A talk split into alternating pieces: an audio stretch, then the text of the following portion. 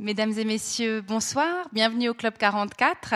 Nous sommes ravis de vous accueillir pour cette soirée où nous aurons le grand plaisir d'entendre Monsieur Edmond Pité nous parler du thème La mort et l'enfant, lui donner une place. Euh, mais avant d'entrer de, de, de dans la conférence, je me permets de vous annoncer notre prochain rendez-vous, de vous donner deux, trois petites infos, euh, de vous parler de l'exposition et ensuite il y aura aussi quelques prises de parole. Alors tout d'abord, vous dire que notre prochain rendez-vous, c'est donc mardi prochain, 14 juin. On aura le plaisir d'accueillir Sylvain Écrivain voyageur. Je ne sais pas si vous le connaissez, si vous l'avez lu, en tout cas si ce n'est pas le cas, je vous le recommande euh, vraiment, vraiment vivement. Il nous fait l'amitié de venir nous voir alors, euh, on avait prévu des inscriptions, on a bien fait, on est à peu près à 220 inscrits. Donc, officiellement, la conférence est complète. On a ouvert une petite liste d'attente. Si vraiment vous êtes intéressé et un peu optimiste, euh, appelez-nous, contactez-nous au bureau et puis on, verra où on en est des inscriptions. Euh, parce que, comme toujours, il y a toujours des gens après qui, se désistent et ça nous fait un peu mal au cœur de, refuser du monde. Donc voilà, si la conférence de Sylvain Tesson vous intéresse, vous, pouvez soit nous envoyer un petit mail à réservation at club 44 ou nous appeler au bureau euh, plus traditionnellement. Il n'y a pas de problème. Sinon, je vous rappelle l'exposition qui se trouve euh, derrière vous, derrière le rideau, euh, à Corps perdu, de Gabriele Kirienti, qui est un très beau travail sur le corps des femmes, les femmes dans leur vérité, dans leur réalité, c'est-à-dire avec les marques du temps et les imperfections. c'est un très beau travail qu'il a réalisé avec des modèles qui ne sont pas des professionnels c'est pour ça qu'on ne voit pas leur visage. Euh, et puis il y a un écran d'un côté, c'est la première phase de ce travail qui s'est faite avec un iPhone. Et là, c'était des gros plans sur des plis de peau, sur euh, le dos, sur etc. On, ne comprend plus très bien où ça se situe. Puis la deuxième partie, qui sont les tirages, là, on a le corps un petit peu plus, euh, dans, sa, globalité, hormis évidemment le visage. Donc, je vous encourage à aller voir ce travail. C'est très touchant. J'aimerais adresser maintenant quelques remerciements. Tout d'abord à la librairie La Méridienne, euh, qui est venue avec deux ouvrages de Monsieur Edmond Pité et avec d'autres ouvrages sur le thème. Merci à eux euh, de ce beau partenariat. Euh, c'est le dernier rendez-vous de la saison, je crois. En tout cas, merci infiniment pour toute cette belle année, parce que il faut savoir que c'est toujours une journée de travail, plus le soir au Club 44, et je tiens à les remercier vraiment sincèrement. Merci à eux. J'aimerais également remercier les deux associations avec lesquelles cette soirée a été préparée, à savoir la Fondation La Chrysalide pour les soins palliatifs et l'association Astram. Et j'aimerais passer maintenant la parole à leurs représentants respectifs. Tout d'abord à Philippe Babando, qui est président de la Fondation La Chrysalide pour les soins palliatifs. Je l'encourage, je l'invite à venir sur scène. Merci. Il souhaite vous dire deux mots de cette, euh, non seulement de son associé, de sa, de l'organisation, mais aussi de, du fait que ces deux euh, organismes soient présents ce soir. Bon, bon, merci Marie-Thérèse. Euh, bonsoir mesdames, bonsoir messieurs. Oui, je, ce, soir je vous remercie d'être là. J'ai peut-être quatre petites choses à dire. C'est-à-dire que je suis content d'être là aussi ce soir pour entendre parler sur le deuil de l'enfant. Je crois que c'est quelque chose qui nous concerne tous, de près ou de loin. En deuxième position, eh bien, j'ai vraiment le plaisir de, recevoir Monsieur Edmond Pitet. C'est vraiment, je crois, une personnalité romande dans ce sujet. Euh, nous avons passé une soirée absolument merveilleuse ensemble et il nous a convaincus, je crois, sans problème, que c'était l'orateur idéal pour ce soir. Et bien sûr, si euh, nous sommes là, euh, c'est aussi l'aboutissement d'une réunion avec euh, Astram. C'était la Fondation La Chrysalide s'occupe du suivi du deuil des adultes et euh, a ouvert un tout petit peu une porte pour suivre aussi un tout petit peu, ou en tout cas s'intéresser au suivi euh, du deuil des enfants. Et comme nous ne voulions pas refaire la roue, nous nous sommes adressés à l'organisme qui était le plus compétent dans le canton pour le faire, et nous sommes approchés d'Astram, et nous avons une excellente relation depuis deux ans, où nous travaillons ensemble assez régulièrement, et cette soirée, c'est un petit peu pour inaugurer officiellement cette association. le quatrième point, ben, c'est le Club 44 que j'aimerais remercier, Marie-Thérèse, pour leur gentillesse toujours et leur accueil. Voilà, je vous souhaite une bonne soirée, j'espère que nous aurons beaucoup d'émotions et beaucoup de plaisir à écouter M. Pittet. Merci à Philippe. Monsieur Pité, bienvenue et merci beaucoup à vous. Avant de vous présenter, je vais encore passer la parole à Monsieur Blaise Perret, qui est membre du comité d'Astram et qui souhaite également vous dire deux mots de l'association. Merci, bonsoir mesdames, messieurs. Je lis mes notes pour être plus bref. Euh, donc, quelques, quelques mots pour vous présenter le deuxième partenaire de l'organisation de cette soirée, Astram Neuchâtel. C'est quoi? Euh, c'est une petite association en lien avec d'autres associations similaires en Suisse romande et en lien aussi avec euh, la, fondation dans le canton de Vaud. Il y a un petit comité, comme dans toute association, qui ne désire qu'une chose, c'est de grandir. Nous avons des locaux au Brévard, à Neuchâtel. Nous avons en particulier deux animatrices formées en psychologie et plus particulièrement à cette méthode de travail propre à Astram qui s'appelle les parcours de reliance. Euh, ces parcours sont un accompagnement qui s'adresse à des enfants ou à des adolescents qui sont en situation de deuil. Et là, je précise que dans le cadre d'Astram, le deuil est pris au sens large, c'est-à-dire que c'est une grande tristesse, c'est une affliction, mais qui n'est pas liée qu'au décès d'un proche, mais aussi à une perte relationnelle causée par exemple par un divorce, par une maladie grave qui atteint par exemple un parent et qui perturbe les relations familiales. Lors d'une perte relationnelle, il y a un contre-coup, une perte de confiance en soi, il y a euh, une perte de repères, des repères habituels. Alors, les parcours de reliance sont un cheminement en plusieurs séances dont le but est de pouvoir, euh, pour les enfants et pour les adolescents, exprimer et intégrer les questions, les sentiments, les émotions, retrouver un lien, se relier avec soi-même et les autres, parcours de reliance. Pour finir, je, précise encore juste deux caractéristiques de ces parcours.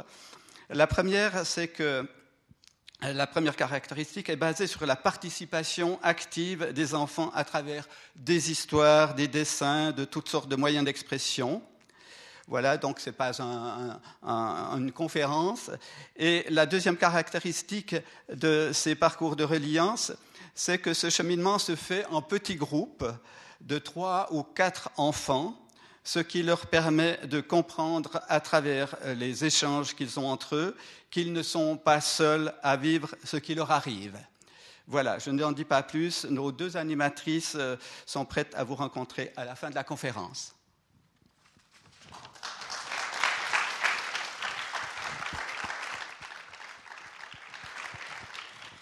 Elles se trouveront, je pense, juste à la sortie, là où il y a plein de documentation qui a été préparée à votre intention. Alors c'est vrai que pour certains, le, thème de la mort est un, sujet euh, presque quotidien, soit dans le travail, soit dans une activité bénévole. Euh, je me disais, c'est vrai que ce thème-là, euh, pour vous, c'est aussi dans votre activité quotidienne. C'est un thème, malgré tout, dans notre société qui est passablement évacué. Et je pense que le thème de l'enfant et de la mort, encore plus. Et je trouvais important qu'un lieu comme le Club 44 affronte, se confronte à ce thème qui est fondamental et qui surtout nous amène vraiment au cœur de la vie et du sens de la vie. Donc je suis ravie et je suis ravie que, je vous dirai pourquoi, un peu mieux tout à l'heure, pourquoi je suis ravie aussi, comme euh, mes préopinants, que ce soit monsieur Edmond Pité qui nous en parle. Alors j'ai le plaisir de, vous le présenter, je vais vous donner quelques points de repère, comme d'habitude on est assez bref, mais je dirais qu'il est directeur des pompes funèbres générales à Lausanne. Il est né à Morges, il y vit toujours. Euh, c'est âgé de 23 ans qu'il débute en qualité d'employé, assumant toutes les tâches liées à la profession, y compris la fabrication des cercueils. Il deviendra par la suite euh, directeur des pompes funèbres générales. Et ce que je trouve très, très important, c'est qu'il continue d'être praticien et accompagnateur des familles, ce sont ses mots. Il est l'auteur de deux livres, La mort oubliée et La mort humanisée. En bref, ça résume un petit peu ce que j'ai dit avant, c'est-à-dire que d'une part, la, mort est souvent mise de côté et grâce à vous, ça nous permet aussi de, remettre ce thème sur le, devant, euh, sur le devant de la scène et sous les projecteurs parce qu'il est absolument essentiel. Et puis, par rapport à la mort humanisée, euh, je voulais vous raconter une petite histoire. Euh, c'est que Monsieur Pité, je l'ai rencontré, je pense, il y a une vingtaine d'années. Je ne pense pas qu'il se souvienne de moi. À l'époque, j'étais une étudiante jeune euh, et je m'occupais, c'était un petit job d'étudiante, d'accompagner une classe pendant toute une journée. Une classe qui avait droit, et c'était, je trouve ça, je ne sais pas si l'initiative se, se, poursuit, d'avoir des intervenants qui leur parlent de la mort. Il y avait une infirmière, il y avait un médecin, un responsable de pompe funèbre, enfin bref, euh, toute une série de personnalités qui sont liées euh, de près ou de loin à la mort. Et je trouvais que c'était une chance formidable pour ces étudiants, euh, qui devaient avoir entre 13 et 15 ans peut-être, d'avoir toute cette journée qui était consacrée à ce thème. Et puis moi, j'étais là pour faire le lien. Et il y a un seul intervenant, et je ne dis pas pour vous flatter, dont je me souviens, c'est Monsieur Pité. Et je me souviens, en plus, c'était très particulier parce qu'un élève ou une élève avait demandé « Et qu'est-ce que vous faites quand c'est des enfants ?» Et il avait eu cette phrase très belle, ça me donne des frissons encore aujourd'hui. Il, il avait dit J'enlève mes lunettes, je pleure, et ensuite je me remets au travail. Et je vous jure, pendant 20 ans, cette phrase, elle ne m'a pas quittée. Donc voilà, ça résume un peu Monsieur Pité, qui est tout en délicatesse, en humanité, en humilité même, et qui était déjà présent dans ses discours, et je suis sûre et certaine qu'ils le sont aussi dans sa pratique. J'ai le plaisir de lui passer la parole, et je le remercie encore une fois d'être là. Bonne soirée à tous.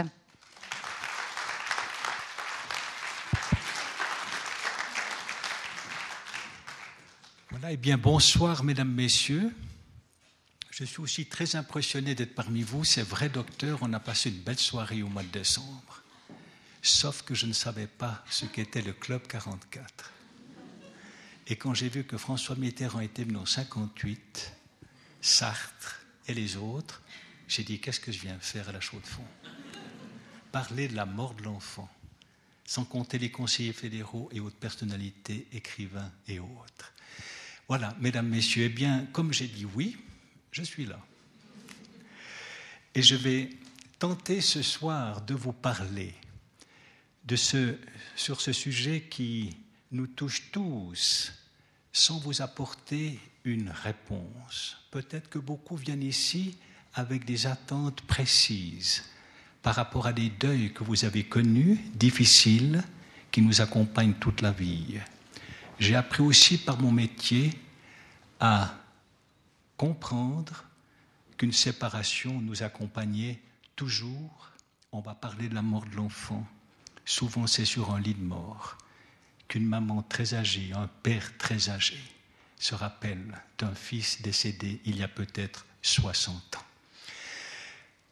Mesdames, Messieurs, le thème que nous allons donc aborder ce soir est celui-ci. J'ai désiré que l'on puisse aborder cette mort, la mort de l'enfant, sous différents aspects, parler premièrement de la spontanéité de l'enfant lorsqu'il est confronté à la perte d'un être aimé. Et puis que l'on parle aussi de l'enfant lorsqu'il est associé à la préparation du dernier adieu, comme c'est important que l'enfant soit là, présent, puisse même décider avec son cœur, avec sa manière de voir, de s'exprimer, qui est souvent très belle. Ce soir, je vais parler par le moyen d'exemples. Il n'y a pas de théorie, il y a des exemples et c'est le support de la théorie. Alors j'aimerais simplement vous dire que c'est aussi difficile d'entendre tous ces exemples. S'il y en a trop, n'hésitez pas à lever la main pour que on puisse peut-être diminuer l'intensité de l'émotion. Parlons des besoins de l'enfant. Nous parlerons également des souffrances de l'enfant, le poids du mort, le poids de la mort. Combien d'enfants ont souffert d'une disparition d'un proche lorsqu'ils sont naturellement bas âge, une souffrance qui les accompagne toute la vie. Il faut parfois un deuil qui survient 30, 40 ans après pour oser dire par rapport à une disparition d'un père ou d'une mère lorsqu'on a peut-être 5 ans, 7 ans ou 10 ans, dire j'ai pu, par la mort de mon père, j'ai pu accomplir ce qui était inaccompli. Et puis, il y a ceci, prévenir le deuil mal vécu chez l'enfant. Comment faire? Comment pratiquer? De quoi l'enfant a-t-il peur Du mort ou des adultes qui ont peur du mort? Voilà des choses qu'on peut aussi analyser. Ce soir, je vous le répète, il n'y a pas de réponse. C'est simplement des situations que j'ai vécues au jour le jour et qui peuvent nous éclairer par rapport au comportement de l'enfant bas âge et puis je dirais aussi de l'enfant adulte quand il reconstitue le couple parental. J'ai des exemples assez magnifiques à vous présenter ce soir. Et puis, les adultes gardent un cœur d'enfant et restent des enfants. Donc nous sommes tous enfants lorsque la mort est là. Quand je rencontre des familles, je suis toujours émerveillé par ces rencontres. Je, je, rencontre des gens que je ne connais pas du tout. Mais la mort, elle fait tomber tous les masques. Et puis, on réalise à quel point on est frères en humanité.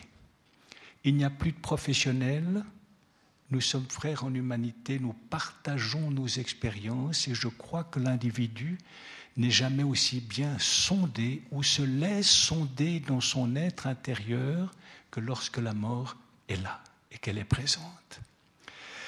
Voilà, mesdames, messieurs, avant d'aborder ces thèmes, j'aimerais aussi rappeler peut-être cinq choses importantes pour qu'on puisse entrer dans cette matière délicate.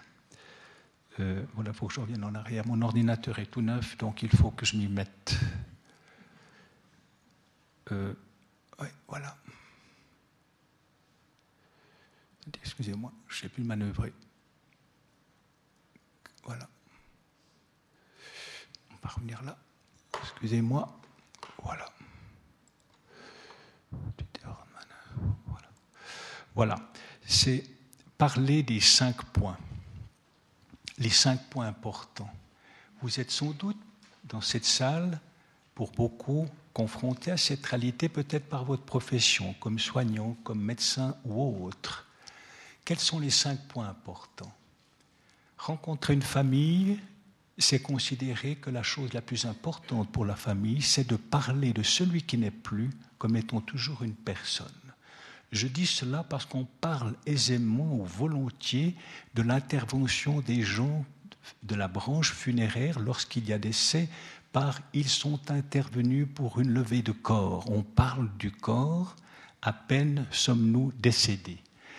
Et puis, il y a la notion du confort qui se lie à cela, c'est-à-dire la qualité des lieux où les familles désirent que leurs défunts reposent. Je viendrai avec des exemples après. Si nous partons de l'idée que celui qui n'est plus n'est que corps, que cadavre, que défunt, alors on n'a pas de considération pour lui et on ne pense pas à la suite, c'est-à-dire à cette notion du confort. Le savoir, non pas des professionnels, combien il est important lorsque nous sommes mis en contact avec des familles de ne jamais expliquer comment les choses vont se faire, mais d'avoir l'humilité de dire qu'est-ce que je peux faire pour vous? Et ce qui est magnifique, c'est de voir comment les familles s'expriment, expriment leurs besoins, leur propre savoir sur lequel je reviendrai après. Une notion importante, c'est la notion du temps. On est dans un monde où tout va si vite. Et les familles ont besoin de temps. De temps à l'hôpital pour dire adieu dans une chambre d'hôpital et non pas forcément dans une chapelle funéraire, parce que la chambre, c'est lieu de vie. Le temps entre le moment où on décède jusqu'à la sépulture, avec aussi ces délais qui sont très allongés, jusqu'à dix jours parfois pour des circonstances très précises qu'on pourra évoquer. Et puis le dernier point, peut-être le plus important, je rencontre environ 350 familles par année, j'ajoute aussitôt 350 fois une famille, parce que ce sont chaque fois des personnes différentes. Et une fois sur deux, dans l'entretien d'organisation des funérailles, il y a un moment d'arrêt parce qu'on évoque la mémoire de ceux qui sont partis il y a longtemps. Et on a besoin de faire un lien entre la mort d'aujourd'hui et les disparitions d'autrefois. On m'a rendu attentif sur un point que je n'avais pas bien lu, mais on va tout de suite le corriger. Comment faire lorsqu'on se trouve face à la disparition d'un enfant? Peut-être qu'avant d'aborder les points que je viens de vous présenter, comment faire, oui, lorsqu'on est confronté ou qu'on se trouve en face, face à la disparition d'un enfant? On est complètement démuni. J'aimerais donner simplement quelques exemples pour montrer comment des familles, quand elles sont placées dans un espace qui est indéfini, sont capables de trouver la voie pour suivre ces différentes étapes du deuil avec beaucoup de sérénité alors que la situation est dramatique. Je me rappelle d'une petite fille, parce que ce n'est pas des exemples, je vous l'ai dit que j'allais illustrer un petit peu les propos de ce soir qui décède à l'âge de 4 ans. Elle est percutée par une voiture. Le père prend sa fille, va chez le médecin dans son cabinet, dans le village où se passe le drame, pour qu'il constate le décès, dit-il. Et puis il revient à la maison avec son enfant. Et la mère, quand elle raconte, plus de 20 ans après cette disparition, elle raconte qu'elle avait besoin de couvrir son enfant pour que l'enfant reste avec la chaleur de son corps. Et puis elle dit, je ne voulais pas la donner, je voulais la garder. Et j'ai vu que les extrémités de ses doigts changeaient. Et j'ai compris, dit-elle, que tout ceci ne m'appartenait plus. Voilà, drame, mais avec quelle aisance, je dirais, dans ce drame, un bon sens qui est celui du cœur, le savoir du cœur, qui amène ce couple à prendre congé de cet enfant d'une manière très harmonieuse, malgré les circonstances. Et puis je me souviens aussi de ce jeune enfant qui meurt à l'âge de 13 ans d'une hémorragie cérébrale.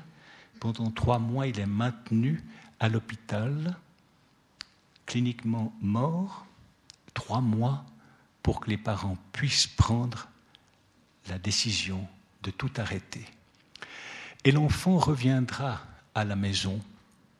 Et lorsqu'il revient, il faut contacter les pompes funèbres pour organiser.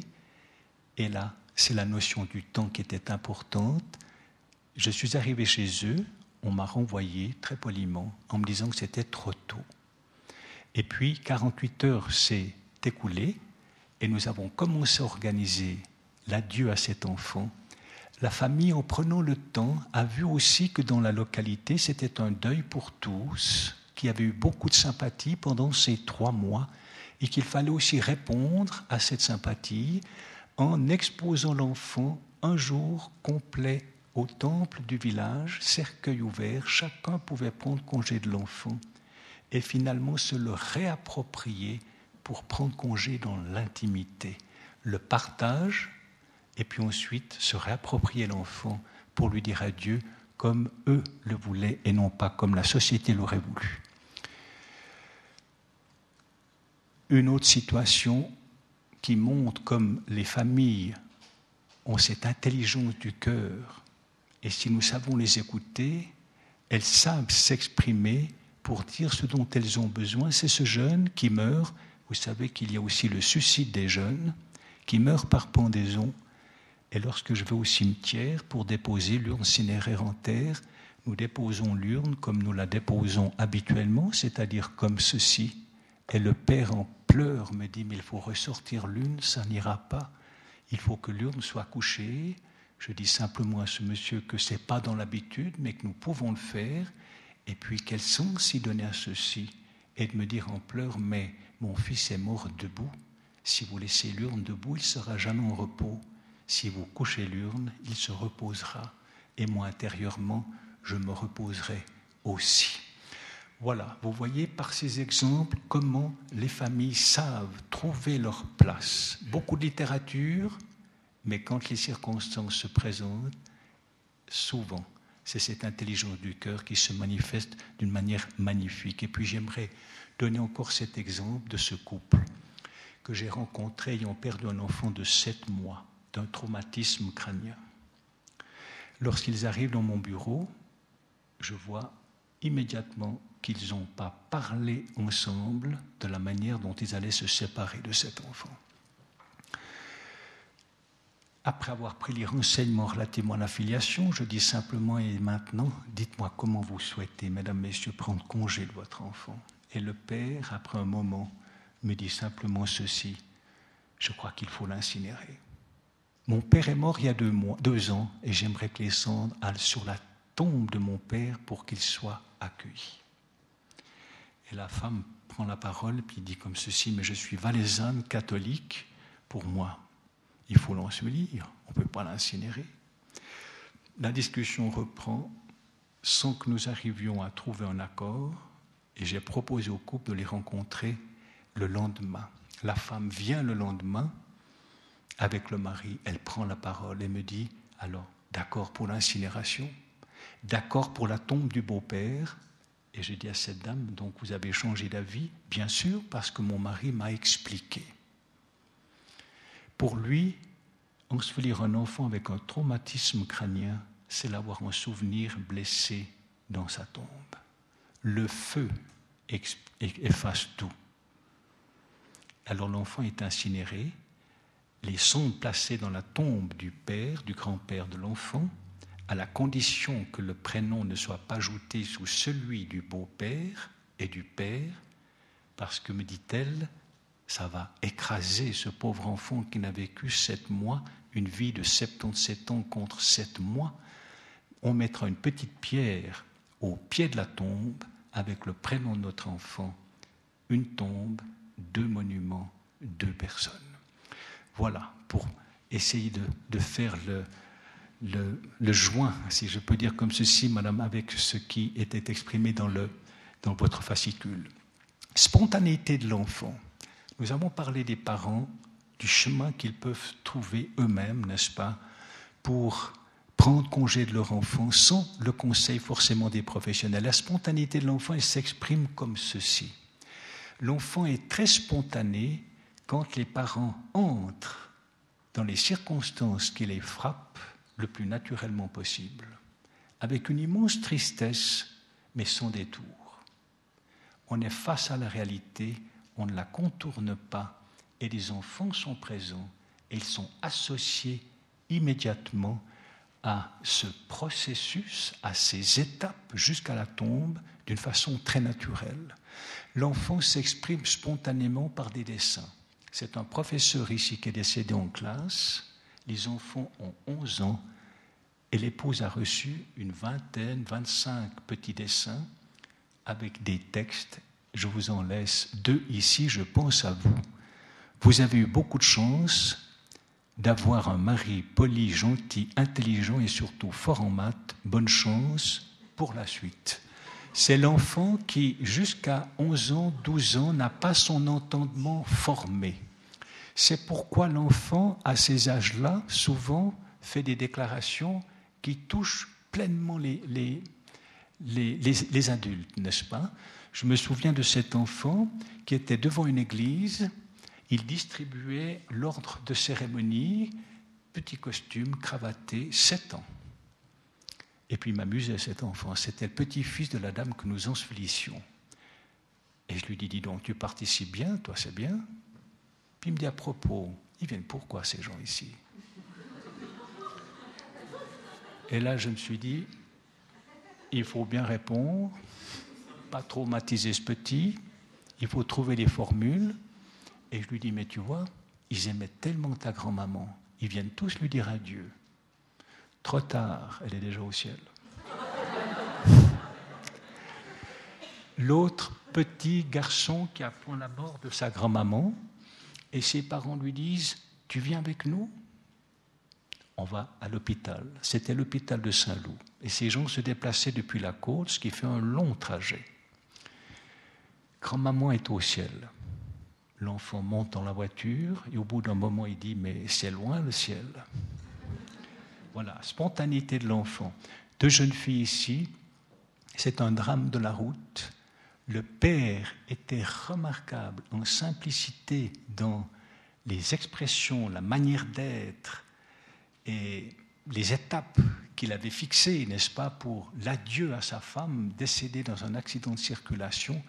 Et les jeunes filles sont, étaient là, présentes, ont suivi le Père, ont boité le pas en quelque sorte, et avec une spontanéité incroyable sont entrées, dans, sont dans la chapelle funéraire. Elles ont fait les soins au visage de leur mère, qui était accidentée, mais parfaitement visible, et que nous avions présenté sous cette forme. C'est aussi le rôle des professionnels pour aider à la spontanéité. Il faut des moyens, des chambres mortuaires non réfrigérées, nous parlions du confort, avoir le respect de la personne et pas seulement du corps, et ces filles sont entrées en voyant leur mère installée comme sur un lit et non pas dans le cercueil. Nous avons des médecins ici.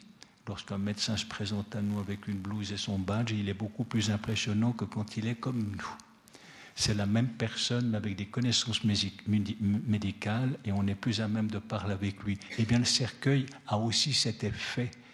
Il établit une distance alors que le lit favorise l'approche. C'est aussi l'histoire de cette jeune fille ici, accompagnée par sa mère. Il y a une autre petite fille qui vient voir sa sœur et la maman lui dit, tu vois, ta sœur dort. Et au bout d'un petit moment, la petite fille qui a 8 ans dit à sa maman, mais non, qu'elle dort pas, elle est morte. Voilà, l'enfant donc est capable de comprendre très bien comment les choses se passent. Ici aussi, c'est une circonstance que j'ai vécue avec un jeune père qui est décédé. Nous avions fait une cérémonie dans une église, et puis il y avait une crémation, il y avait une collation après la cérémonie, et nous étions revenus en chapelle funéraire avec le père pour que les petits-enfants, le lendemain, avec leur maman, n'aient que leur père pour eux, pour le suivre de la chapelle funéraire jusqu'au crématoire où il y a un magnifique jardin et c'est l'image que vous avez ici. Les enfants sont associés extrêmement naturellement parce que aussi la famille, la mère, le frère du monsieur décédé sont là très naturels. L'enfant associé à la préparation du dernier adieu. Comme les choses sont belles. C'est un petit peu le pendant de ce que je vous dis. À gauche, vous avez un petit garçon qui est recouvert d'une couverture, il est décédé à la maison, on ne peut pas le garder à la maison, alors il vient dans une chapelle funéraire. Pour ses frères et sœurs, on reconstitue la chambre de la maison en quelque sorte. La mère vient avec une couverture pour border son enfant, parce que pour les enfants, il ne faut pas que leur frère ait froid. À droite, c'est un petit enfant qui est revenu de la maison, de l'hôpital, pardon, pour reposer à la maison parce que les parents, parce que les enfants, les frères et les sœurs voulaient leur petit frère chez eux. Quand l'accompagnement se déroule dans ces conditions, eh bien, c'est toujours un bienfait. Cela ne veut pas dire qu'il n'y aura pas une souffrance dans l'avenir, mais il y aura une forme d'apaisement parce que dans toutes ces étapes, ils auront été associés. Un petit enfant, comme les adultes, savent lorsqu'on les prive de quelque chose, d'une liberté, comme il est important lorsque il y a décès que les professionnels ne s'accaparent rien, ni l'information quant aux circonstances autour de la mort, et ni quant à la manière de procéder jusqu'à la tombe, c'est-à-dire au cours de ces différentes étapes. Je vous donne un cliché qui ne va pas forcément vous faire peur, mais qui impressionne un petit peu, qu'est-ce que c'est? C'est un père qui avait quatre fils. Il meurt dans un accident et l'aîné des enfants a huit ans. Il se souvient à l'époque que le médecin, parce que c'est un accident, dit à la mère, ça n'est pas pour vos enfants et même pas pour votre fils aîné cet enfant n'a jamais accepté qu'on parle de cette manière, qu'on le mette à l'écart, qu'on ne l'associe pas à ce dernier adieu. Tenez-vous bien, 40 ans après, avis de désaffectation de la tombe, l'enfant a 48 ans, il réclame l'ouverture de la tombe pour se pencher sur ce qui reste du corps de son père, parce qu'il n'a pas pu le faire 40 ans préalable, et il emporte ses restes mortels dans le cimetière de son village pour l'ensevelir dans sa localité. C'est un homme qui est chef d'entreprise, qui prend des décisions tous les jours, qui manifeste qu'il a de l'autorité, une personnalité, mais qui est comme un enfant à 48 ans, comme il était au préalable quand son père est décédé. Les besoins de l'enfant. Est-ce que ça va comme je vous parle, monsieur, dame? Sûr. Il n'y a pas trop d'exemples? Vous n'êtes pas trop accablé Les besoins de l'enfant. Il y a des choses extrêmement touchantes. Vous voyez, vous avez une demande d'incinération ici. Qu'est-ce que c'est? C'est un enfant qui est tellement attaché à sa grand-maman. Et puis, l'enfant lui dit, j'ai peur, grand-maman, quand tu mourras. Puis la grand-maman lui raconte, mais voilà, tu auras toujours tes parents. Puis c'est normal, quand on avance en âge, on meurt. Et puis elle lui raconte qu'elle sera incinérée, etc. Et puis l'enfant a enregistré, tu seras incinéré ne supporte pas avec le temps le fait qu'un jour sa grand-maman, si elle décède, quand elle décédera, eh bien qu'elle sera incinérée. Conclusion, la mère, grand-mère qui était membre d'une société de crémation dans le canton de Vaud, a renoncé à la crémation par amour pour sa petite fille, répondre à un besoin d'un enfant. Une situation extrêmement touchante que j'ai vécue il n'y a pas longtemps. Une jeune mère meurt. Elle a trois enfants, 10 ans, 8 ans, 5 ans. Il faut ensevelir cette maman. Et les grands-parents qui vont tout organiser me disent comment est-ce qu'on fait avec nos enfants?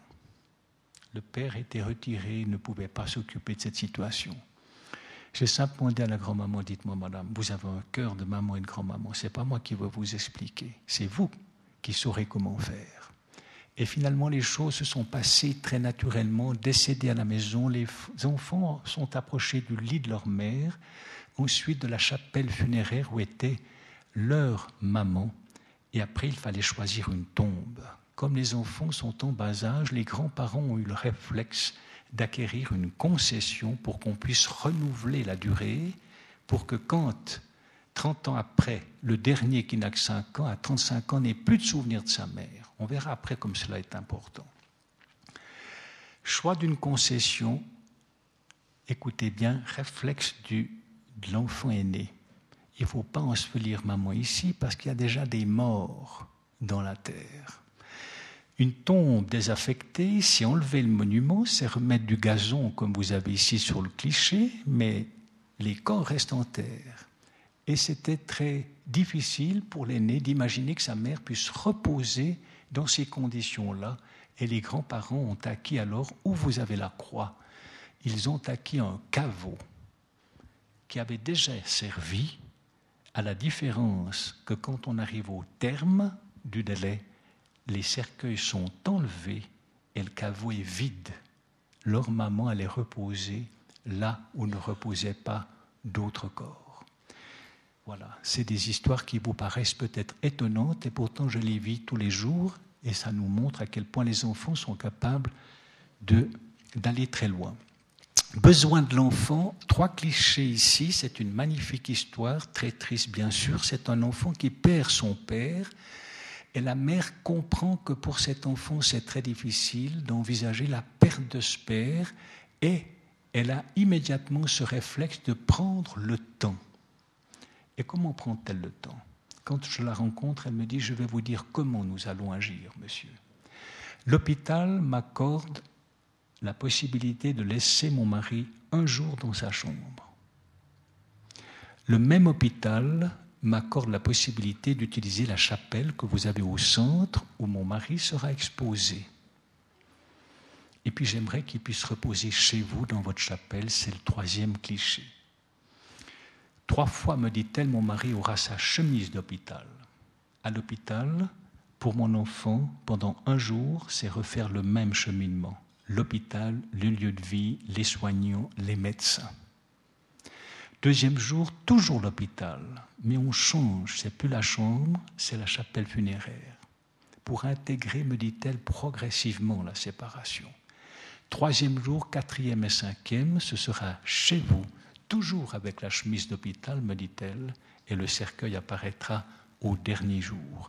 Voilà, c'est ce que j'appelle le savoir des familles. Ça n'est pas de notre initiative, vous voyez, c'est celle des familles. Écoutez, c'est accepter aussi que les cheminements sont comme cela. Ce n'est pas toujours facile, il faut de l'organisation, il faut du personnel, ça demande beaucoup de temps et en même temps, il faut aussi matériellement être capable de pouvoir euh, satisfaire les familles de manière à ce que les coûts ne soient pas trop élevés. Ici, c'est un petit enfant qui est mort à la naissance et pour les petits frères, les parents l'ont présenté de cette manière, non sur un lit, non sur un cercueil. Et à côté, il y avait une crypte que nous avions mis à disposition avec un petit cercueil blanc à la demande des parents pour que les enfants puissent en même temps donner un œil sur la chambre d'à côté pour voir déjà le cercueil et s'habituer à la disparition. Les besoins. À gauche, vous avez un magnifique champ c'est pour un homme qui est décédé au Hugues. Il est vaudois. Pas de place au CHUV, soit l'hôpital de Lille, soit l'hôpital Le Hugues. Alors on choisit le Hugues. Et il meurt subitement. Agriculteur, dans la force de l'âge, des enfants pas très âgés, et la cadette. Elle veut venir avec nous à Genève, elle veut participer à la préparation du corps au corps de son papa, et nous rentrons en empruntant l'autoroute, et à mi-parcours, elle nous demande de quitter l'autoroute, de suivre les chemins champêtres, parce que, dit-elle, papa était agriculteur, il aimait les champs, c'est son anniversaire aujourd'hui, et c'est le cadeau que je lui offre. Et puis, vous avez deux autres ici tombent. Vous avez un bus sur le fond, n'est-ce pas? C'est un jeune père qui est décédé. C'est l'emplacement qui est réservé pour déposer l'urne. Mais les enfants qui sont adolescents ne supportent pas l'idée que leur père repose près de la route. Il y a tellement de trafic. Papa était musicien. Il mérite autre chose et la commune a accordé qu'il puisse reposer là où il y a la petite croix, dans le carré réservé aux artistes et musiciens de la commune. C'est une grande commune. Ça va toujours? J'aimerais ici vous passer une petite vidéo pour conter notre histoire. Le récit que nous allons conter est un exemple très positif d'une excellente collaboration entre la police et les services funéraires et une très bonne compréhension de la part des milieux ou des collaborateurs de la police des attentes, non seulement d'une famille, mais en particulier de deux petites sœurs d'un frère décédé. Un grand frère, il a vingt ans, meurt accidentellement dans un exercice sportif. C'est un garçon courageux, sans être téméraire, mais malheureusement l'exercice finit mal et ce jeune homme meurt dramatiquement. Les parents sont consternés. Les petites sœurs, des jumelles, sont atterrées. Elles manifestaient tant d'admiration pour leur grand frère. Il faut dire que dix ans les séparaient. Les parents ont beaucoup de peine à entreprendre les démarches en vue d'organiser le dernier adieu à leur fils. C'est alors que les parents décident que leur fils sera incinéré après qu'une cérémonie au temple du village aura été organisée pour eux, mais aussi pour tous ceux qui l'aimaient. Incinéré veut dire aussi cendre dans une petite urne par la suite déposé dans une petite tombe avec comme seule indication une petite croix portant le prénom, le nom, l'année de et décès. Le collaborateur des pompes funèbres s'aperçoit très vite que pour les deux sœurs, c'était en quelque sorte perdre l'image d'un grand frère fort, vaillant, réduit en cendres, contenu dans une petite urne et reposant dans une petite tombe. Alors, comment faire? Le représentant des pompes funèbres propose alors de ne pas incinérer. Les parents informent qu'ils ne renonceront pas à ce choix et que pour eux il est important. Dans la famille, aucune personne n'est ensevelie, tous sont incinérés.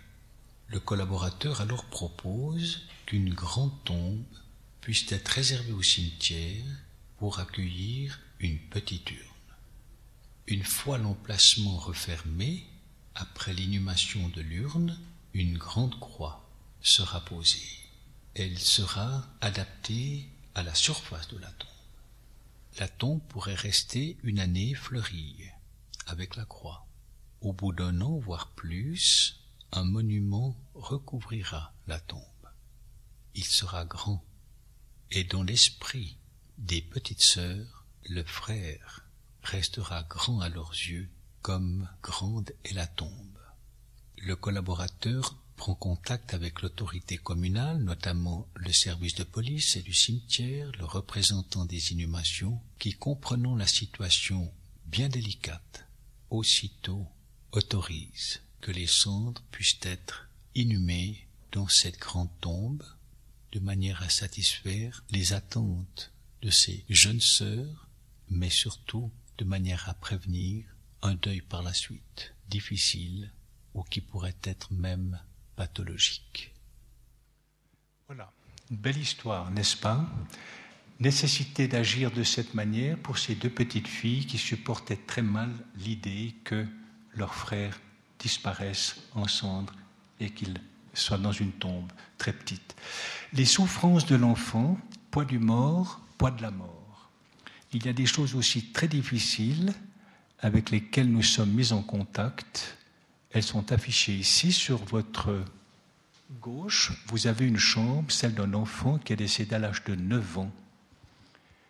35 ans après, nous procédons à la désaffectation de la tombe. Le délai est passé.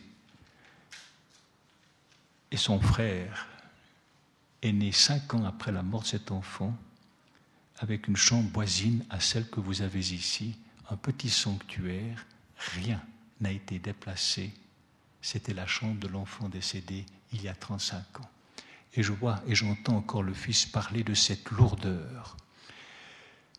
C'est aussi cette mère qui perd cet enfant et qui garde le sac, le sac d'école, n'est-ce pas, de l'enfant décédé, près de 50 ans, il est là, toujours visible, rappelant aux autres enfants la mort de leur petite sœur.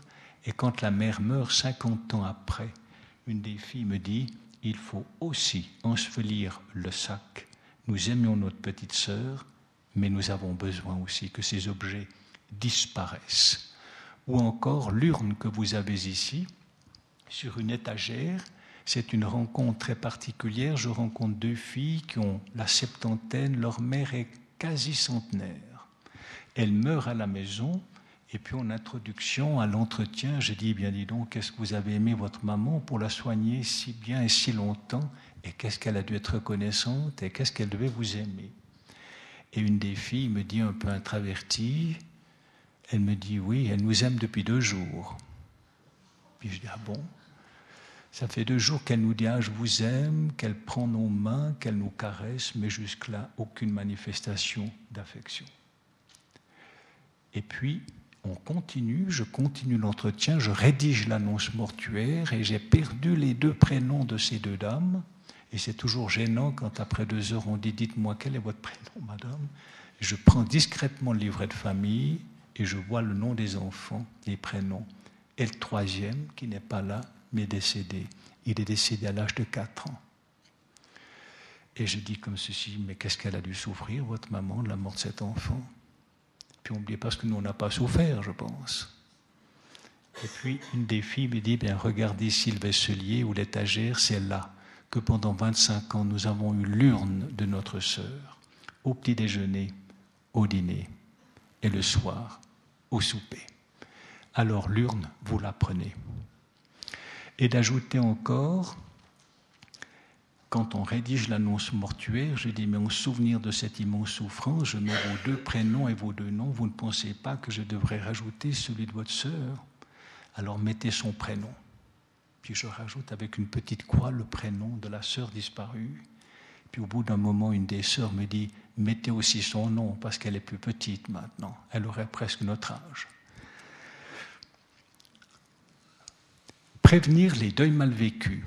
Voici une lettre que je vous laisse lire, que j'ai reçue par mail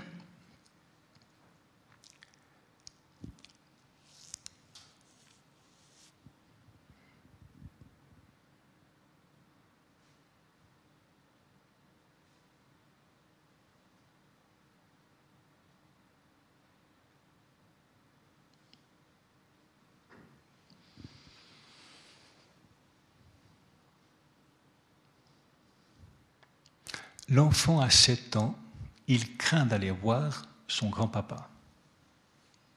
Et les, les, parents ne veulent pas non plus le contraindre à aller lui dire adieu malgré tout l'amour qu'il avait pour ce grand-papa et que cet amour était très réciproque. Il était très aimé de ce grand-papa.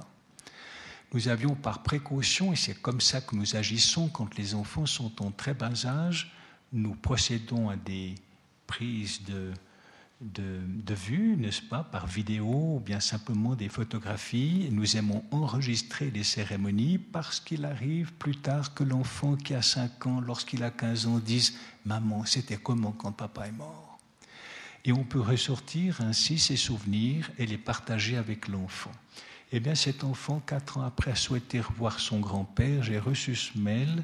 Même si papy est déjà au ciel, j'aimerais le voir encore sur la photo. Et la photo, c'était ceci, c'était un capitaine d'infanterie, un capitaine de gendarmerie. Je me souviens aussi de cet enfant décédé à l'âge de 12 ans d'une méningite foudroyante. Elle a une petite sœur de 13 ans. La mort est tellement rapide, il n'y a pas de préparation. Et l'enfant, le lendemain, est avec ses parents, toute seule. Sa sœur n'est plus. Cinq ans passent et la mère vient vers moi pour me dire Mais vous aviez parlé de photos, est-ce que ça a été fait? Je dis Bien sûr, madame, parce que ma fille va tellement mal. Elle se sent tellement coupable parce qu'elle n'est pas allée dire adieu à sa grand-maman. Et nous avions présenté différentes photos qu'elle a emportées avec elle pour nous dire plus tard Je ne vous dis pas qu'elle est guérie, mais elle va beaucoup mieux. Voilà comment nous procédons. Nous pouvons le faire aussi avec des adultes qui auraient souhaité voir et qui n'ont pas eu le courage de voir et qui peuvent voir plus tard. Ou savoir que des photos existent, c'est aussi être rassuré en se disant, si par la suite je ne suis pas bien avec ceci, je sais que je pourrai encore voir. Voilà, prévenir les deux mal vécus, le récit concernant la tombe de gauche, c'est un jeune père qui meurt, il a deux enfants, et le père du défunt achète une concession avec un arbre qui est pas loin pour que ce soit ombragé en prévision des nombreuses visites qu'il imagine de la part des enfants très petits du père décédé trop tôt. Le chuve, ici, histoire d'un enfant décédé aussi, que la mère a voulu au domicile et cet enfant a été ramené à la maison. Il était dans une chambre à la maison, sur un lit, disait-elle, pour que j'aie moins le sentiment que mon fils est mort. Et puis elle ajoute, il faut le mettre dans telle et telle chambre parce que c'est là qu'on l'a vu le plus heureux et on l'a vu le moins souffrir avec mon mari. Et nous irons à l'église pour lui dire adieu. Et après, la grande question, c'est de savoir où nous allons avec le cercueil, sera-ce le crématoire ou le cimetière Parler de cimetière, parler de crématoire quand on vous parle de maison, de chambre, de lit, pour qu'il soit moins mort, quand on ait moins le sentiment qu'il est mort, c'est très difficile. Et j'ai simplement dit à ce couple, dites-moi, monsieur, dame, après l'église, où irez-vous avec votre fils? Pas où irai-je, parce que je le prends. Et la mère dit au cimetière. Et le père dit non, non, il faut l'incinérer, on ne veut pas entretenir une tombe de corps en avant son âge, ça sera compliqué. Ah non, non, non, on va au cimetière. Et finalement, elle insiste tellement que le mari accepte. Mais il demande la raison. La raison est celle-ci, c'est que si Christian, dit la mère, de l'église part au crématoire, il retourne à Lausanne. Lausanne, c'est le chuve, c'est le diagnostic, la chimiothérapie et la radiothérapie on aura le sentiment que ce n'est pas fini. Alors on le garde à la maison, la maison oui, et le cimetière qui reste la maison. Cette histoire aussi avec ce, cette partie de cercueil sans vis, parce que les enfants ne supportent pas que leur petit frère qui va être enseveli soit fermé dans un cercueil. Il faut enlever les vis avant que le cercueil soit introduit dans la tombe. Prévenir le deuil mal vécu, c'est donc tout cela, vous voyez. Et puis, cacher les choses aux enfants, c'est la plus mauvaise chose que l'on puisse faire. Ici, un homme meurt avec une arme à feu. Il a 65 ans, il a 12 petits-enfants. Et je reçois toute cette famille dans notre chapelle, tous les petits-enfants à qui on avait caché la cause de la mort. Et quand tout le monde part, je vais fermer la porte et je vois encore deux petits-enfants autour de ce corps, installés sur un lit. Puis je dis, mais qu'est-ce que vous faites ici? On cherche. Je dis, qu'est-ce que vous cherchez? Par où la balle est entrée et où elle est sortie. Voilà. Donc prévenir le deuil mal vécu, c'est aussi expliquer les choses. Très rapidement d'ici, la mort des nouveau-nés, que d'enfants morts à la naissance sont partis en pathologie et qu'on n'a jamais revus. Des histoires infiniment tristes qui ont fait souffrir des couples, de nombreux couples. Et aujourd'hui, eh bien, les grands hôpitaux, les maternités s'emploient à mettre à disposition dans les communes, les cimetières des communes où sont les hôpitaux, des parcelles où quand les parents ne réclament pas leur enfant, eh bien l'enfant est enseveli avec un numéro et si plus tard on réclame l'enfant, nous pouvons le retrouver, c'est-à-dire exhumer et repartir dans la commune. Je me rappelle d'une situation où les parents ont perdu un enfant, il est resté en pathologie, ils ont regretté ils sont allés voir le pathologue qui a dit Je ne peux pas vous restituer votre enfant, mais des coupes d'organes de votre enfant mis dans un petit cercueil enseveli pour qu'il puisse avoir une tombe plus tard. À droite, c'est une mère qui a dû procéder à une intervention, interruption de grossesse volontaire, et puis qui en a beaucoup souffert parce qu'elle a réintégré la société comme si de rien n'était. On parlait d'un fœtus. Si vous remarquez, eh bien, c'est suite un contact avec un médecin qu'elle a contacté cinq ans après parce qu'elle était très mal moralement que nous avons dû trouver un cheminement pour cette femme. Elle s'est adressée chez nous, elle a choisi une chambre mortuaire, elle a acheté un petit cercueil, elle a eu besoin de mettre le vêtement de son enfant comme elle l'aurait mis s'il était né, normalement et à terme. Et vous avez ici à l'emplacement du visage l'échographie qui montre que c'est un garçon. Alors besoin d'appeler d'un nom. Et puis il y a eu tout un cheminement. L'enfant a été incinéré, si je peux dire, c'est le cercueil, et les cendres mises au jardin du souvenir, le caveau collectif, j'ai rendu attentif à cette femme en disant, mais cinq ans de souffrance parce que disparaît un enfant qui n'est pas reconnu socialement, comme vous dites, à qui on n'a pas donné un nom, mais vous lui donnez un nom pour le faire disparaître au jardin du souvenir, et d'elle d'ajouter, mais ma mère y est, elle l'accueille. Elle accueille notre enfant.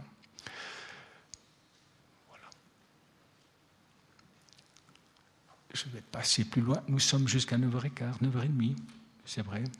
Alors je vais passer cette petite vidéo. Le récit que nous comptons maintenant met en évidence les tensions qui peuvent surgir parfois entre les différents membres de la famille réunis pour organiser l'adieu à un proche. Un homme choisit de mourir. On le retrouve dans une zone marécageuse d'un lac il est découvert plusieurs jours après sa disparition. Marié puis divorcé, il vit avec sa mère, il exploite le domaine agricole. La femme vit de son côté avec une fille. Elle est adolescente. Ce couple divorcé manifeste encore beaucoup d'amour l'un pour l'autre.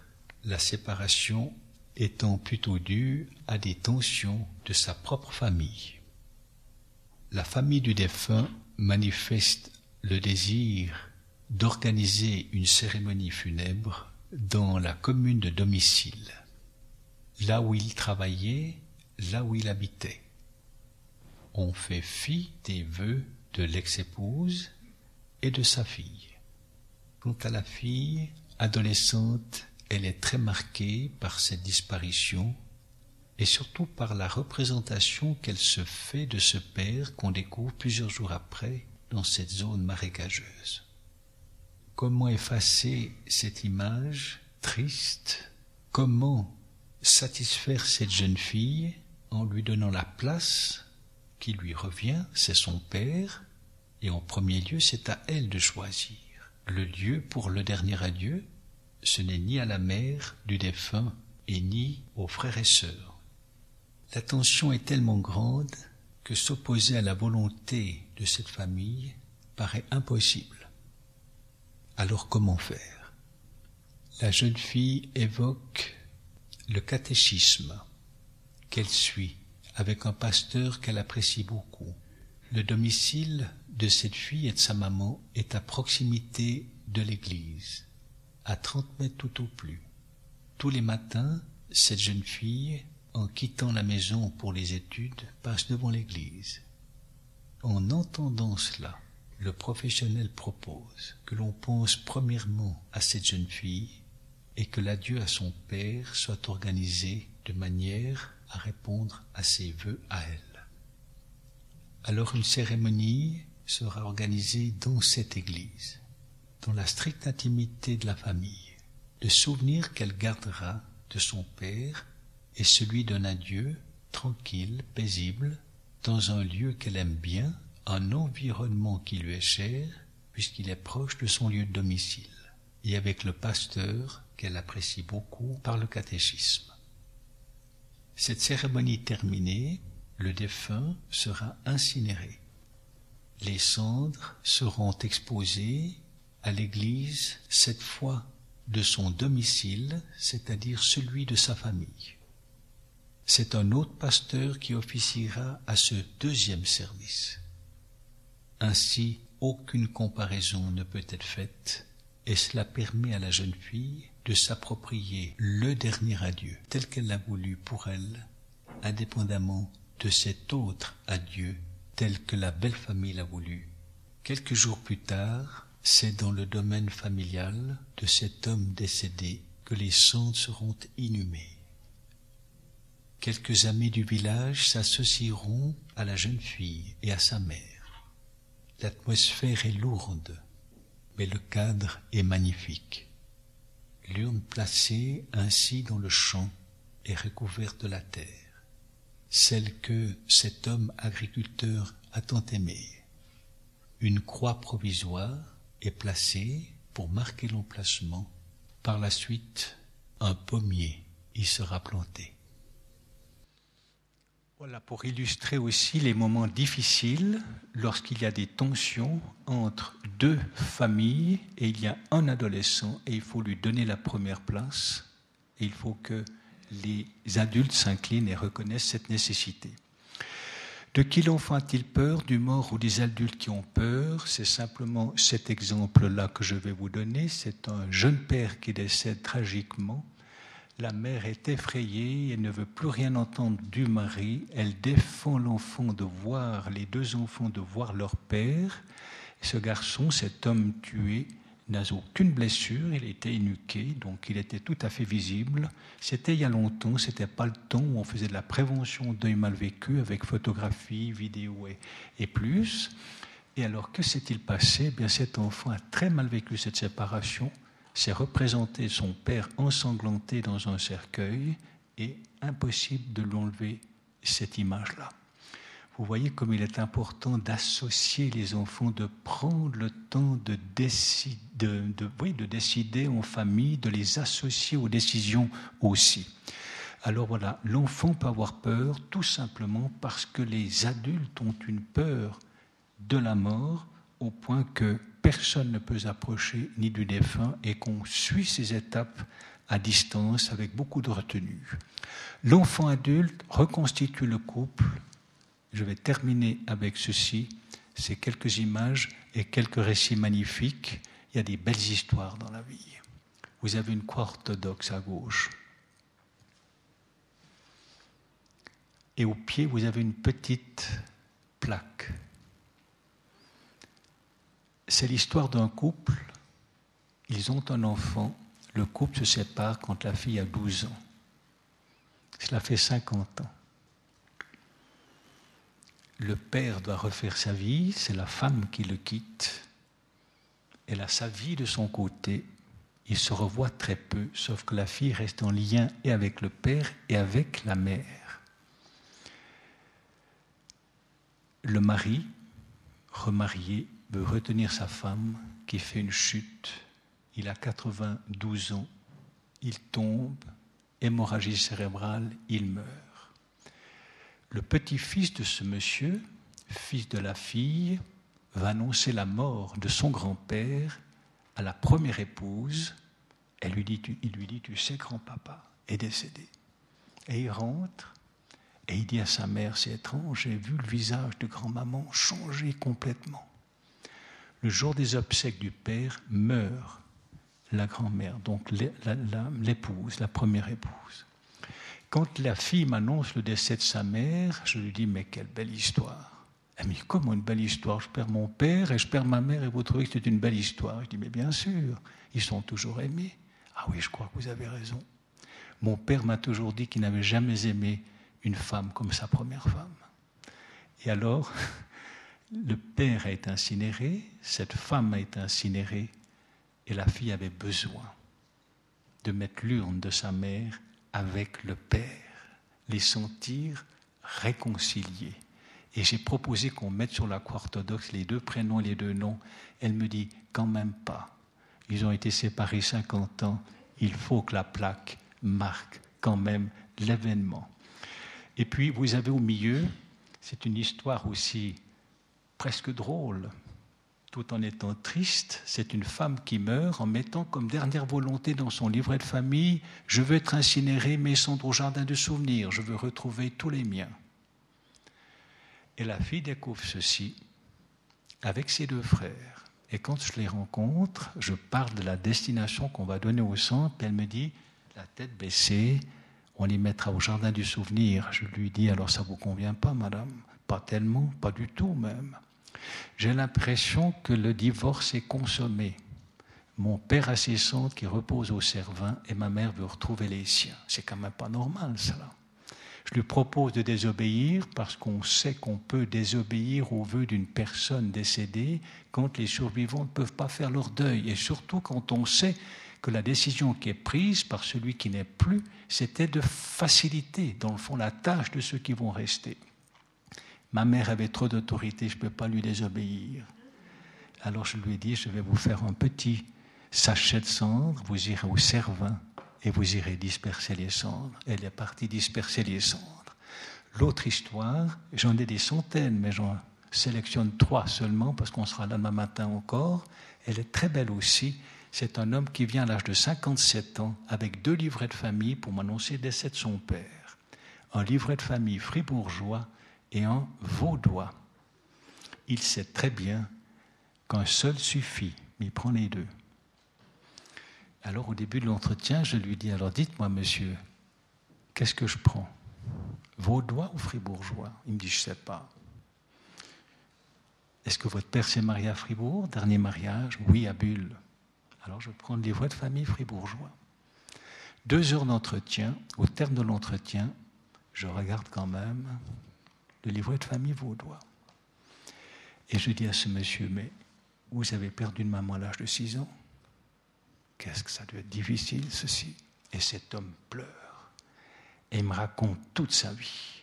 Que son père s'est remarié, qui a eu divorce, et que la troisième femme était bien pour lui, mais pas pour le fils, qui n'a eu qu'une seule mère. Et il me raconte que les cendres, il va les disperser en montagne. Alors je lui ai proposé de lui offrir une petite plaque en marbre, avec le prénom et nom de sa mère et celui de son père, reconstituer le couple pour aller sceller dans un lieu inaccessible à qui que ce soit cette plaque sur un rocher pour reconstituer le couple qui était pour lui si précieux. Six ans, 57 ans, c'est toujours un cœur d'enfant.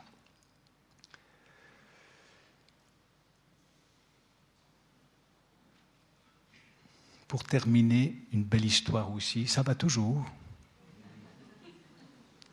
C'est pas facile, hein, ces histoires, mais elles sont belles.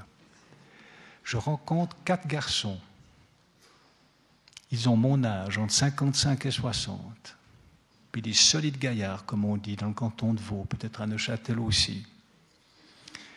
Un brin sur la réserve. Il faut toujours se méfier lors des entretiens des personnes qui vous disent J'ai encore une petite question. Vous rangez vos affaires, puis vous dites J'écoute d'une oreille. Et puis, la petite question, c'était euh, dites voir, donc on incinère bien maman. Je dis oui, oui, bien sûr, c'est ce que vous m'aviez proposé. Et puis, vous avez retenu que papa est mort il y a 20 ans. Je dis bien sûr. Et puis, vous avez compris qu'on met les sangs dans la tombe de papa. Je dis mais bien sûr, j'ai bien compris. Et alors j'ai dit, on va les mettre, pour le rassurer, un des fils, au pied de la tombe, où vous avez la verdure.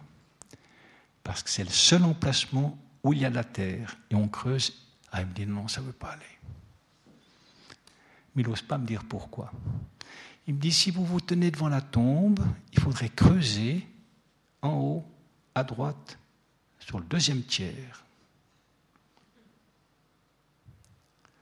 Vous avez compris que c'est le cœur.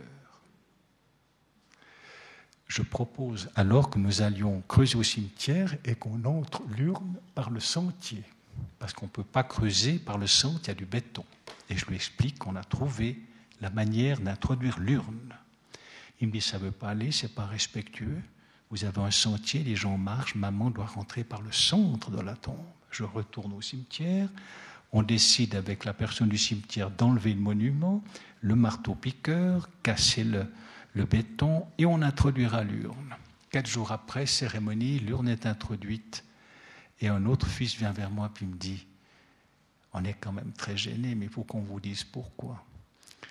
Papa est mort il y a 20 ans et ça fait une année que maman nous dit, vous savez, j'ai tout pardonné à papa. Papa n'a pas toujours été juste avec maman, mais comme elle va tout pardonner, elle retrouve sa place dans son cœur. Histoire d'enfant, oui, d'enfant adulte. Puis cette belle histoire aussi avec cette église, c'est Lens, dans le canton du Valais. Un Lausannois meurt à 85 ans. Ses filles m'annoncent le décès. Puis au terme de l'entretien, elles sont très gênées, très tristes. Il y a encore quelque chose à dire, mais on n'ose pas le dire. Ah, il faut quand même qu'on vous dise que papa a tellement souffert de la mort de sa maman. Et puis alors, elle raconte que quand on est adolescent, papa nous dit un jour en promenade, vous avez quand même du bonheur, vous avez des parents, moi j'ai jamais connu ma maman. Et les filles de dire, à 13-14 ans, on n'a même pas imaginé qu'il nous manque une grand-maman, on en avait une autre qui nous aimait beaucoup. Plus tard, dix ans plus tard, le père raconte comment il a perdu sa mère, valaisanne, deux enfants, des accouchements très difficiles, recommandation du médecin, s'il y a un troisième accouchement, madame, ça pourrait être très dangereux pour votre santé. Elle retombe enceinte, et puis l'enfant a cinq ans. Et il se rappelle le visage, me disaient les filles, de sa mère qui partait pour accoucher. Il ne l'a jamais revue. Sur son lit de mort, bien des années plus tard, en pleurant, il dit à ses filles, vous m'ensevelirez à Lens parce que ma maman repose dans ce cimetière. Voilà. Une dernière histoire que je ne vais pas vous conter, que vous allez écouter. On a parlé, je ne vous ai pas parlé de cette femme décédée dans une unité de soins palliatifs qui reviendra à la maison et ne devait pas descendre à la chapelle de l'hôpital, rester dans sa chambre, parce que descendre à la chapelle pour revenir à la maison, ça voulait dire pour les enfants que c'était le corps de maman qui revenait et plus maman, si elle restait dans sa chambre, elle était toujours dans un lieu de vie, ça restait une maman pour elle. Ici, c'est l'histoire aussi d'une maman qui va retrouver une maison, et ceci a été voulu par sa propre fille. Le récit que nous comptons maintenant souligne à quel point un aspect qui paraît sans importance pour le professionnel ou les professionnels appelés à rencontrer les familles est de la plus haute importance pour ceux qui passent par le deuil. Une personne âgée décède, la fille se confie au collaborateur des pompes funèbres au moment où il est question de choisir le lieu où reposeront les cendres. Vous savez, dit-elle, j'ai un souvenir très lointain, c'est celui de la mort d'un grand-père qui était le père de ma mère. Il est mort jeune, accidentellement, il travaillait au poste. Il laisse, à l'époque, une femme et trois filles, dont ma mère. Et puis il y a dans un cimetière une tombe pour ma grand-mère, ses deux filles, et cette tombe attend maintenant les cendres de ma propre mère. Pourquoi? Parce qu'à la mort de ce grand-père, les postes à l'époque avaient remis une somme qui avait permis à ma grand-mère d'acquérir une petite maison. Cette maison n'avait que deux pièces et avec une cuisine. Dans une pièce compartimentée dormaient donc ma grand-mère et ses trois filles. Ma maman m'a souvent parlé de ce temps difficile où sa mère était triste de la mort de son mari et les filles de leur père, mais aussi de ce beau temps, aimait à dire maman. Parce que nous étions tout en famille, il y avait beaucoup de proximité, mais cela ne nous dérangeait pas. C'est comme ça qu'on vivait aussi autrefois, disait-elle. Alors, j'aimerais que les cendres de ma mère reposent dans la tombe de sa propre mère, là où sont ses deux filles. Ainsi, j'aurai le sentiment que, comme autrefois, ma mère a retrouvé la maison, le temps où elle était heureuse, avec sa mère et avec ses sœurs. Elle demande donc, est-il possible que ma mère rejoigne sa mère et ses deux filles? Le collaborateur des pompes funèbres acquiesce bien sûr que cela est possible puisque la tombe existe toujours. Ah, comme je suis heureuse, cette fois, elles seront réunies pour l'éternité. Voilà, monsieur Dame, je vous vois un peu accablé. C'est accablant toutes ces histoires, non? Mais c'est une façon, je crois, heureuse aussi de comprendre cette réalité, la mort de l'enfant, les parents confrontés à la mort d'un enfant, et puis finalement, nous tous qui restons enfants, même adultes, lorsqu'on perd nos proches.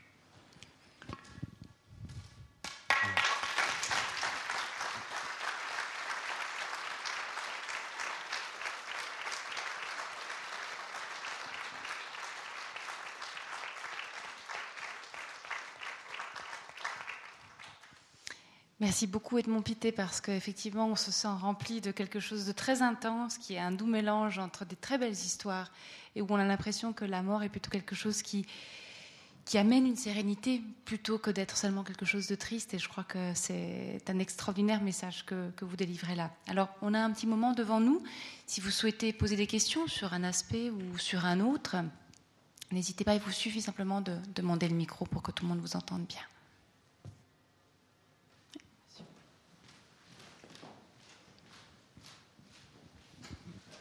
Merci beaucoup pour cette conférence, c'était très intéressant.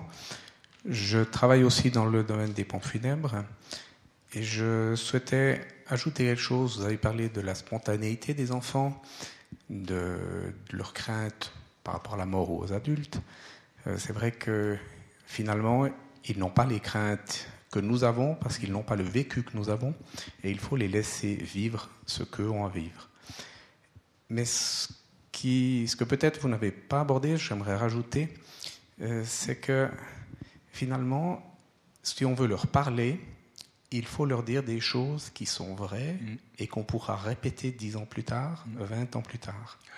Parce que si on leur ment, un jour ils s'en rendront compte et mm-hmm. ça sera aussi une blessure. Mm-hmm. C'est parfaitement juste, oui, oui. Merci ça fait penser à l'histoire que vous racontiez par rapport au, à l'arme euh, et à la mort cachée, aux causes de la mort cachée. absolument. Où les enfants sont capables de percevoir les choses comme les adultes les perçoivent. C'est vrai que quand vous parliez de la mort de l'enfant, hein, de, la, peur pardon, de la mort chez les adultes, et c'est vrai que parfois la, peur peut être pire que la chose elle-même, souvent. Hein. Et du coup, on s'imagine que c'est. Euh, voilà. J'aimerais savoir cette question un peu personnelle euh, pour Monsieur Pité. Dans le fond, toutes ces choses que vous, que vous, vous pratiquez aujourd'hui, vous les avez toujours, euh, vous avez toujours eu l'intuition de ça, qu'il fallait parler aux enfants, qu'il fallait euh, être dans une, à l'écoute des familles, le savoir des familles, c'est une très belle expression. Ou est-ce que c'est quelque chose que vous avez appris au fur et à mesure, au fil de vos expériences? Voilà. tout jeune, à l'âge de 12 ans, je pensais savoir qu'un jour j'exercerais cette profession. Je ne pouvais pas expliquer pourquoi. Et puis quand j'ai été engagé par un patron que je trouvais extraordinaire, il m'a dit en m'engageant, vous savez, j'ai besoin de quelqu'un qui va décharger les familles de tout souci administratif et matériel. On ne console pas. Voilà, le ton était donné. L'homme n'était pas dans la pratique, il dirigeait une grande entreprise. J'ai débuté dans ma profession et j'ai vu que ça n'était pas comme ceci que les choses devaient se faire. Tout de suite, j'ai perçu en quelque sorte quelles étaient les attentes des familles et que nous n'étions pas en phase, souvent nous les professionnels, nous imposions avec autorité un savoir qui n'allait pas du tout dans le sens des familles. Et voilà, écouter les familles, commençons un entretien en disant simplement que puis-je faire pour vous? C'était le début d'une écoute, d'une transmission d'un savoir, non du professionnel aux familles, mais des familles aux professionnels. Et puis, je dirais aussi que les soins palliatifs nous ont beaucoup aidés parce qu'il y a une, considération pour la personne décédée qui était complètement différente avant l'introduction des soins palliatifs et après. Il y a une chose qui me frappe en vous entendant, c'est la force des symboles. C'est quelque chose qui revient énormément. Et, même si euh, peut-être euh, la symbolique n'est plus aussi euh, générale pour tous, enfin, elle, elle vaut plus, c'est plus une même symbolique pour tous, chacun a un peu sa symbolique qui est liée à l'histoire de vie. Est-ce que c'est quelque chose que vous avez aussi redécouvert à travers votre métier? Absolument, madame. La séparation, elle est constituée de rites, n'est-ce pas, que nous connaissons tous, que nous pratiquons tous. Ça fait partie du rituel, ça fait partie des us et coutumes, et s'inscrit dans cette manière de prendre congé de nos proches eh bien, tous ces aspects très sensibles, très personnels que j'ai essayé de décrire ce soir. C'est complémentaire, si vous voulez, à ces rites de passage qui existent, mais avec une touche très personnelle. On disait 350 familles égale 350 fois une famille, parce qu'à chaque fois, des gens qui expriment des choses très sensibles.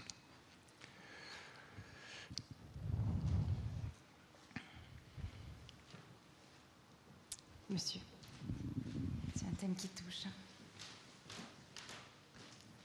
Oui, dans, des premières histoires ou des premières réflexions, vous avez parlé, euh, euh, lorsqu'on parle, admettons que le, mort est à la maison, et il faut continuer de parler avec lui, de, lui comme si, parce que c'est une personne et pas seulement un corps. Absolument. Et pourtant, le problème, c'est de se séparer du corps. Euh, et de le mettre à quelque part, en quelque sorte, pour pouvoir continuer de penser à l'autre en tant que personne. Oui. Donc, euh, on revient chez soi et on a toujours. Euh, on sait qu'il n'y a que le corps qui est au cimetière et, que la personne, elle est, elle est, là en nous. Oui. Oui, vous, vous avez parfaitement raison, mais si vous voulez, il faut du temps pour passer de cette notion de la personne et au qu'on va déposer en terre. Et si on n'a pas au départ de ces différentes étapes ce respect absolu de la personne, si on n'a pas le sentiment qu'on accompagne une personne, je crois que ça commence avec le médecin, le soin qu'il met à constater le décès, le soin des soignants à préparer le corps, le soin que mettront les personnes des pompes funèbres aussi à préparer à leur tour aussi la personne décédée, le lieu où elle reposera. Quand vous avez des cryptes avec une vitre, du froid, du carrelage, parce qu'il faut pouvoir désinfecter, on amène les familles à une situation qui est tout simplement insoutenable. Puis cette notion du, corps et de la personne, je crois qu'on a à l'esprit la personne longtemps. Je me rappelle de cette fille décédée tragiquement et sa mère est venue me voir quasiment une année après pour me dire je ne peux plus vivre, ma fille est toute seule dans une tombe. Une année après, elle ne m'a pas parlé du corps. Et pour la consoler quelque peu, on est allé chercher les cendres à Villars-sur-Glane de la sœur de la mère, marraine de la fille, pour qu'elle ait sa marraine bien-aimée avec elle une croix et deux noms pour que la mère puisse dire ma fille n'est plus toute seule. Un certain moment, c'est vrai que c'est une tombe qui sera désaffectée, la personne sera en nous, ou on la verra ailleurs surtout, suivant nos convictions, mais au départ, je crois qu'il faut marcher au rythme des familles. Je ne sais pas si je vous réponds bien. Oui. De l'autre côté.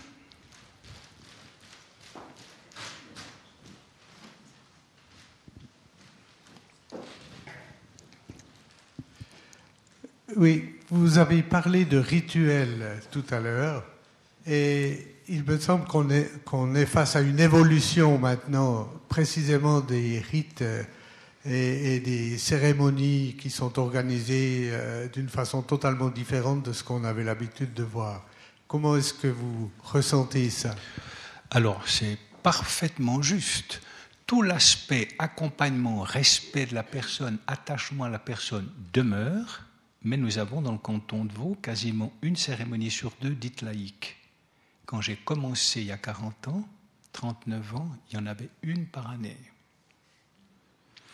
les cendres, 90% de crémation, n'est-ce pas? Je pense qu'à Neuchâtel, c'est un petit peu le, ce qu'on considère en Suisse. Autrefois, c'était cendre, tombe. Aujourd'hui, 5 fois sur 10, jardin du souvenir. Quand j'ai débuté, il n'y avait qu'un jardin du souvenir à Montois. Ça n'existait pas dans les autres communes. Aujourd'hui, 5 fois sur 10 crémations, les cendres sont au jardin du souvenir, 3 fois dispersé dans la nature, une fois dans une tombe qui existe, et il faut 10 crémations pour avoir une petite tombe. Cimetière du Bois de Voie-Lausanne, la durée d'une tombe est 45 ans, alors qu'avant c'était à peine 30 ans. C'est vrai, il y a une grande évolution, vous avez parfaitement raison. Et puis dans la manière aussi, quand c'est laïque, ben, il n'y a plus de commune mesure avec un service, avec le prêtre ou le pasteur. Beaucoup de changements. dispersion de cendres dans trois endroits différents, parce que papa aimait trois endroits. Il y a parfois les familles aussi qui se trouvent dans plusieurs pays différents. Hein, Absolument. dans les premières générations, dans, la migration des, du XXe siècle. Nous avons rapatrié un tiers de cendres au Chili récemment, un tiers en Espagne, parce que le mari a quitté la Suisse pour l'Espagne. Les enfants sont nés en Suisse, sont restés en Suisse, ils ont leur tombe en Suisse. Ça ne se voyait pas autrefois.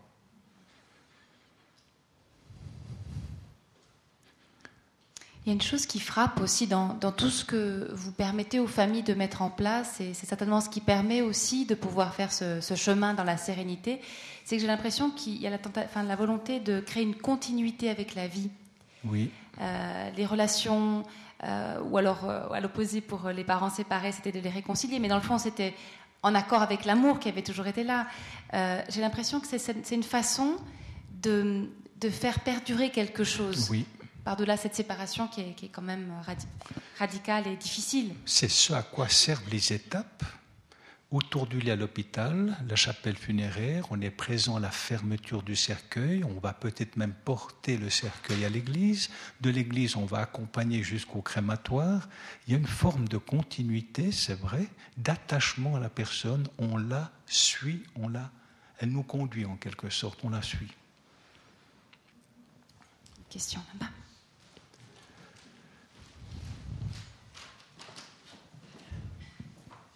Alors, plus qu'une question, c'est plutôt une, euh, une, remarque, une confirmation quelque part, parce que c'est vrai que dans le cadre d'Astram, nous voyons des familles euh, quelques temps après les obsèques, voire plusieurs années après, et je pense que ça confirme tellement bien ce que, ce que, ce que vous avez amené avec euh, beaucoup de sensibilité dans cette magnifique conférence, à quel point c'est important pour les familles d'avoir pu vivre un adieu qui fasse sens pour elles qui soient en accord avec leurs besoins. Et je pense ce besoin de temps aussi, de passer de la personne au corps quand ça a été respecté, c'est tout à fait différent que quand euh, les familles n'ont pas pu prendre ce temps. Et euh, je pense qu'on voit vraiment euh, à chaque famille qu'on accompagne à quel point la manière dont l'adieu a pu être fait est, significative. Et ce que je trouve magnifique, en fait, dans toutes les histoires que vous racontez, les histoires d'enfants, c'est comment en fait euh, vous accompagnez ces enfants pour qu'ils puissent quelque part créer, raconter une histoire de cet adieu qui fait sens et qui va les accompagner euh, dans la suite de leur vie. Je pense que c'est vraiment important. Oui. Et vous faites un très beau travail, madame. J'ai eu l'occasion de parler à des gens qui ont été invités par votre association, c'était au CHUV. Et pour montrer comme les choses sont en profondeur, j'ai un couple qui est arrivé à la suite de cette présentation. On perdu un enfant il y a 38 ans, à l'époque. Ils n'ont pas revu leur enfant, il est parti en pathologie, il a disparu. Le couple en a beaucoup souffert, vous savez quand? Quand on a commencé à désaffecter le cimetière, les tombes d'enfants, ils ont réalisé qu'ils n'avaient jamais eu de tombe pour leur enfant. Et c'était un mal-être pour la mère visible. Prennent contact avec la maternité de Lausanne, c'est un miracle. On retrouve le rapport dactylographié de la naissance de cet enfant. Et le professeur de médecine, il s'engageait pas beaucoup, il dit 38 ans après, il y a eu probablement une erreur médicale. Et la femme dit, ouf, c'était pas à cause de moi. Et j'ai vécu il n'y a pas très longtemps la mort d'un enfant, et comme les temps changent, on ose parler, et il faut parler. Les petites questions, posez-les. Et j'étais dans la chambre où était le petit bébé décédé dans son petit bac, et les parents étaient là, arrive le médecin, très sympathique. Il parle avec la mère, le père, les encourage, leur fait voir l'avenir tout en se souvenant de leur enfant perdu. Et quand il repart, la petite question, docteur, je fumais quatre cigarettes par jour. Pas de souci, ça n'a rien à voir avec cela. Ah. L'autre femme a attendu 38 ans. Celle-ci a eu la réponse tout de suite. Mais c'était grâce à une des rencontres organisées par votre association. C'est vrai qu'à cet égard aussi, les gynécologues peuvent avoir un rôle tout à fait euh, déterminant aussi dans ce besoin de réponse. Absolument. Et puis finalement, ce soir, c'est découvrir qui nous sommes. On est tous comme ceci dans cette salle. Frères en l'humanité, frères et sœurs en l'humanité. Voilà. En tout cas, je ne sais pas s'il y a encore des questions ou des remarques, des petites questions. Peut-être qu'il y en aura tout à l'heure euh, quand on sera au, bar en train de boire un dernier petit verre. En tout cas, merci infiniment aussi bien Edmond Pité parce qu'effectivement, il y a eu beaucoup, beaucoup de, finesse, beaucoup d'humanité. Il a tenu les promesses que je vous ai faites. Merci beaucoup aussi aux à l'association Astram. Bravo aussi pour leur travail. Euh, merci à la Fondation La Chrysalide pour les soins palliatifs. Là aussi, ce sont vraiment des acteurs euh, très importants de la vie des, citoyens, de la vie civique et de la civile, pardon. J'en suis émue. Euh, voilà, j'ai envie de dire merci à tous et puis, euh, et puis ben, bonne suite de soirée à tous. Et voilà, j'ai gens pour vous. Ici, les cinq fameux points qu'on a considérés rapidement, si ça intéresse une ou l'autre des personnes ici présentes, vous pouvez vous servir très librement. Et puis peut-être aussi, je, peux rajouter, parce que je suis sûre que certains d'entre vous auront peut-être besoin de réentendre cette conférence. Euh, elle sera mise en ligne sur notre site internet euh, d'ici une semaine. Euh, et puis la vidéo sera mise également en ligne dans, dans quelques semaines. Donc n'hésitez pas. Et puis à la faire écouter, je pense que c'est important. Merci à tous et bonne fin de soirée.